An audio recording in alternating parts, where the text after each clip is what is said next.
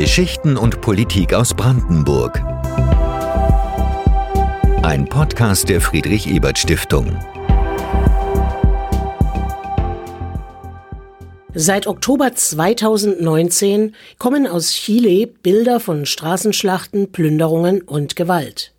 Regierungsgegner und Polizei stehen sich unerbittlich gegenüber. Anlass war die Erhöhung der Metropreise in Santiago de Chile, die das Fass zum Überlaufen brachte.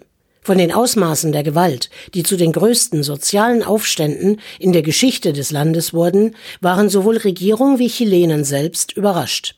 Auch wenn es sich über die letzten Monate etwas beruhigt hatte, aufgrund des Versprechens von Reformen und dem Aussetzen der Verfassung aus der Pinochet-Diktatur gingen Anfang März wieder tausende Menschen im ganzen Land auf die Straße. Was sind die Hintergründe für die sozialen Aufstände in Chile und anderen lateinamerikanischen Ländern und welche Perspektiven gibt es? Darüber wurde auf Einladung der Friedrich Ebert Stiftung Brandenburg im Potsdamer Freilandcafé diskutiert. Dr. Wolfgang Bautz, Historiker und Lateinamerikanist, referierte zu Beginn kurz die politische und ökonomische Entwicklung seit dem 11. September 1973, dem Militärputsch in Chile. Dass der Neoliberalismus die Bühne der Politik mit Gewalt und Schrecken betreten hat am 11. September 1973. Das ist für viele aus meiner Generation ein Tag, den wir in Erinnerung behalten haben. Das ist der Tag, an dem Teile des chilenischen Militärs unter Führung von Augusto Pinochet die gewählte Regierung der Unidad Popular hinwegputschten und ein blutiges Militärregime errichteten. An diesem Tag könnte man sagen, das ist die Geburtsstunde des Neoliberalismus in Lateinamerika. Aber es war eben nicht eine übliche Militärdiktatur, wie sie Lateinamerika in schon so viel erlebt hatte. Es war auch nicht eine Diktatur, die eine linke Regierung gestürzt hat. Auch das gab es schon mal. Die Diktatur unter Pinochet hat einen wirtschaftlichen und sozialpolitischen Kurswechsel in Gang gesetzt, den man bis dahin in Lateinamerika nicht kannte. Doch die Ausbreitung des Neoliberalismus war nicht ausschließlich eine Folge der Militärdiktatur. Die Finanzkrise in den 80er Jahren und die hohe Auslandsverschuldung brachten Chile in einen Klammergriff des IWF und der Weltbank, die dem Land Strukturanpassungen aufzwangen, die gleichzeitig die soziale Schere vergrößerten. Noch einmal Dr. Bautz. Ratingagenturen werden mehr und mehr zum Schiedsrichter nationaler Politik. Wir erleben das in diesen Tagen, in diesen Monaten in Argentinien, wo es um Umschuldungsverhandlungen geht und wo das Land inzwischen auf das letzte Niveau zurückgestuft wird. Und das bedeutet, dass dieses Land außerordentlich Schwierigkeiten hat, sich am internationalen Kapitalmarkt überhaupt mit Geld, um Reformen durchzuführen, zu versorgen. Genauso wichtig in dieser Entwicklung ist zu beachten, dass die Finanzmärkte als Instrumente der Umgestaltung der lateinamerikanischen Wirtschaften wirkten. Wenn man bedenkt, dass das monatliche Durchschnittseinkommen in Chile bei 500 Euro liegt und die Lebensmittelpreise vergleichbar bis höher als in Deutschland sind, dann wird der Druck deutlich, unter dem sich viele Familien befinden. Das kann so nicht weitergehen. Die Erhöhung der Ticketpreise für die Metro, auf die die Mehrheit der Einwohner Santiagos angewiesen ist, hatte Symbolcharakter. Die Menschen konnten und wollten die wirtschaftliche Situation nicht länger hinnehmen und begannen dagegen zu protestieren. In einer Chronologie fasst Franziska Zuniga, Aktivistin aus Chile, die Ereignisse im Oktober und November 2019 zusammen. 7. Oktober. Schülerinnen beginnen gruppenweise schwarz zu fahren und die Schranke für andere Passagiere zu öffnen. 18. Oktober. U-Bahn-Stationen sowie Bussen werden in Brand gesetzt. Die Metro wurde so am Nachmittags komplett geschlossen. Das heißt, dass es Millionen von Menschen auf die Straße gab. Die Proteste eskalieren. 19. Oktober. Ausnahmezustand in Santiago. Der Präsident sagt, ich zitiere, wir befinden uns im Krieg gegen einen mächtigen Feind der nichts und niemand respektiert. Also Kriegserklärung. 20. Oktober. Die Regierung weitet den Ausnahmezustand auf anderen Regionen aus. 22. Oktober. Die Regierung kündigt ein Paket von Sozialmaßnahmen an, unter anderem äh, die Erhöhung von Mindestlohn und Mindestrente.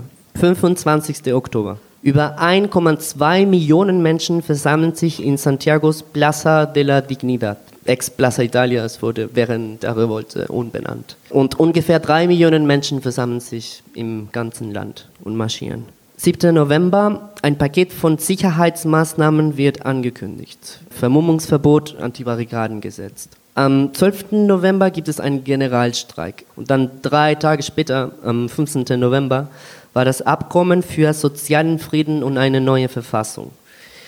Da wurde entschlossen, dass es am 26. April eine Volksabstimmung geben wird. Dann sollen in einem Plebiszit die 40 Millionen wahlberechtigten Chilenen erklären, ob sie erstens eine neue Verfassung wollen und zweitens, ob die verfassungsgebende Versammlung nur aus Bürgerinnen oder zur Hälfte auch aus Politikerinnen bestehen soll.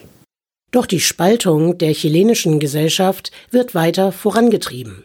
Seit einigen Wochen gibt es auch Demonstrationen von rechter Seite gegen die Privatisierung des Gesundheitswesens und der Wasserversorgung. Gleichzeitig entstehen immer mehr Nachbarschaftsinitiativen zur gegenseitigen Unterstützung.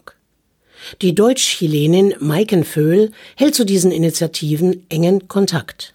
Es gab immer kleinere bis auch sehr große Demonstrationen einzelner Gruppen, aber nie, dass die große Masse hinter einer Sache steht und eine Hoffnung hat. Und das hat sich letztes Jahr geändert und durch dieses Vertrauen, was wieder entstanden ist und was immer noch entsteht, konnten sich diese Cabildos überhaupt finden und formen. Vor allem in Nachbarschaften, alte, junge, intellektuelle und vielleicht auch bildungsferne Menschen, die gemeinsam an der Sache arbeiten, sich gegenseitig aufzuklären, woran arbeiten wir gerade und was ist gerade der Stand der Dinge, weil viele Menschen mittlerweile so politikfern sind, dass viele bei den Basics irgendwie anfangen müssen, um einfach zu verstehen, wie es läuft. Genau, und in diesen Gruppen wird in einer ganz lockeren Atmosphäre, meist draußen, jetzt war ja auch Sommer, einfach diskutiert. Es gibt keine Hierarchien. Landesweit landesweit sind diese Gruppen tätig. Genau, das macht diese Bewegung aus, dass es halt wirklich äh, keine Hierarchien gibt, dass es keine Führer gibt und dass die politischen Parteien nicht involviert sind in diese ganze Geschichte.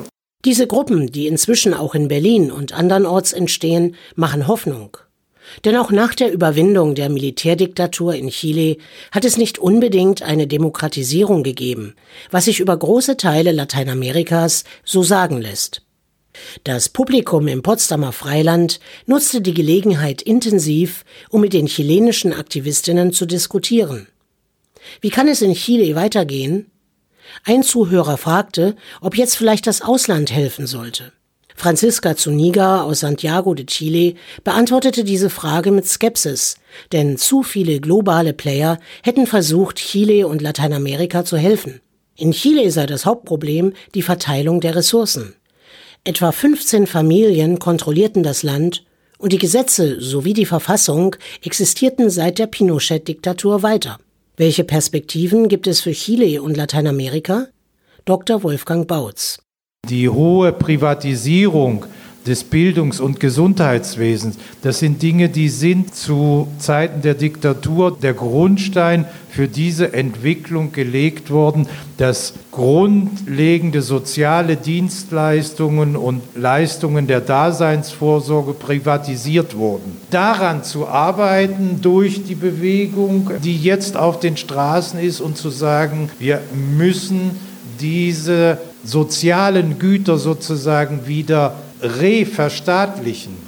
Katrin Wuschanski von der Friedrich-Ebert-Stiftung Brandenburg. So normales Leben ist eigentlich fast gar nicht mehr möglich. Wenn man die Bevölkerung fragt, insbesondere jetzt von Valparaiso, sagen sie, sie werden eigentlich gerade vom Militär von der Polizei regiert. Da gibt es keine politischen Handlungen mehr. Die Geschäfte können tagelang nicht aufmachen, weil es zu Plünderungen kommt. Für die chilenische Bevölkerung ist es ganz, ganz wichtig, dass es jetzt wirklich zeitnah zu Lösungen kommt. Maiken Föhl Sie ist Chilenin und Deutsche und lebt in Berlin. Auch wenn bald im April die Volksabstimmung ansteht und entschieden wird, ob es eine neue Verfassung geben wird oder nicht, auch wenn es eine neue Verfassung geben soll und wenn diese ausgearbeitet wird, die Bewegung muss weitergehen. Das ist unser größter Wunsch. Und die chilenische Aktivistin Franziska Zuniga. Ich hoffe, dass es möglich ist, sich selbst zu organisieren und dass der Einfluss der traditionellen politischen Parteien so wenig wie möglich ist in diesem verfassungsgebenden Prozess, weil das wäre eher ein Problem als eine Lösung. Das würde die Legitimität von dem Prozess ein bisschen schädigen. März und April 2020 werden für Chile entscheidend sein. Und sie können zum Brennglas für ganz Lateinamerika werden. Denn eine Entwicklung, wie man sie in Brasilien sieht, ist kein gutes Beispiel, aber leider mehr als realistisch. Sie hörten einen Podcast der Friedrich Ebert Stiftung, Landesbüro Brandenburg.